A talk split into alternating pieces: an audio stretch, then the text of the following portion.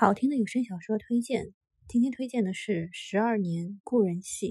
这是因为我之前推荐过《至此中年》，所以有人给我留言说满超的这一本超级棒。我看了一下阵容啊，满超、陈亚，哇，都是我喜欢的主播，还有作者墨宝非宝，我也非常喜欢。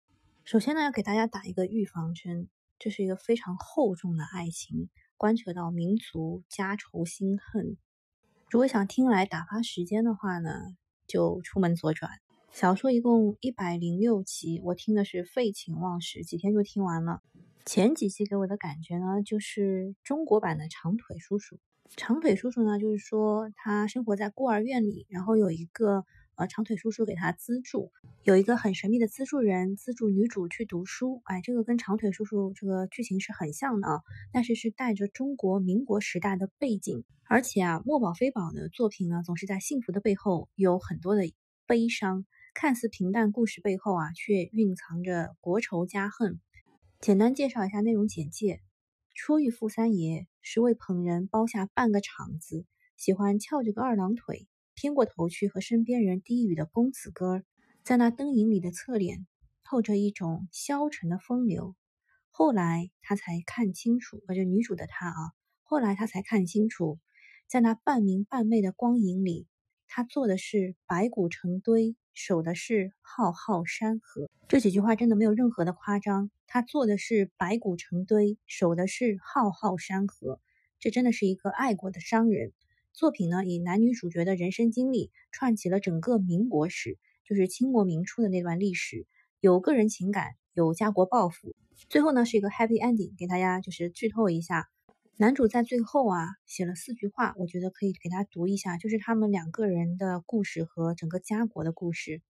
一见成欢，地老天昏，因缘际会，入社审门，几多生死，青山人在，山河无恙，百年永协。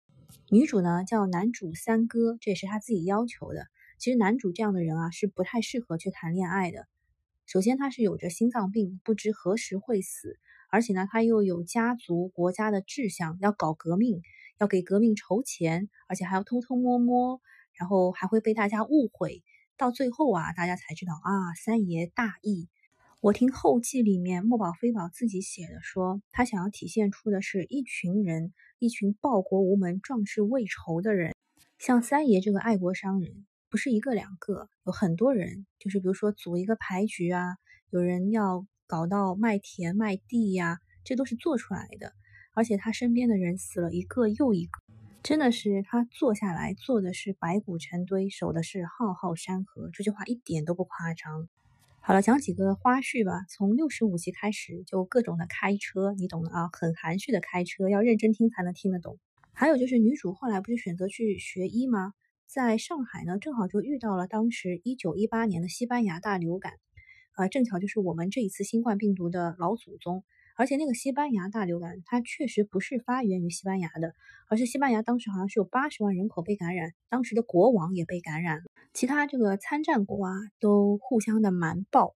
西班牙呢作为中立国，就啊就自己报道出来了嘛，所以叫做西班牙大流感。我感觉这一次特不靠谱啊，他也是借着这个在武汉爆发的时候，他说是中国流感嘛，其实是不对的。最后呢，再来说一下我们的配音。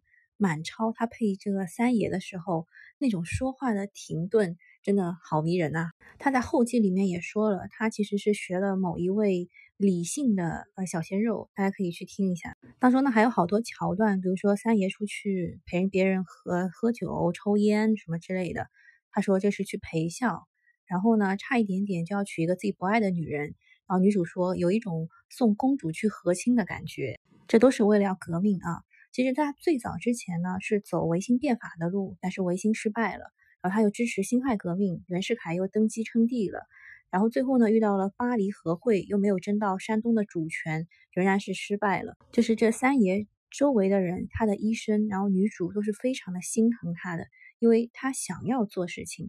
中国这样一个大国，这么多的人，像三爷这样的守护国家路上的负重前行者，真的是又让人尊敬，又让人心疼。啊，走题了。回过头来说一下满超，我之前推那个《至此中年》的时候，也跟大家说 B 站上有嘛，大家可以去找一下。呃，它就是好像有一个新的 A P P 叫做云听，就是白云的云啊，听见的听，云听 A P P。你如果喜欢满超的话，里面有很多满超之前的作品，可以去下载云听去听一听。啊，里面有《至此中年》《一厘米的阳光》还有《归路》等等墨宝非宝的经典作品，他都演绎过。另一位呃女主播是程亚。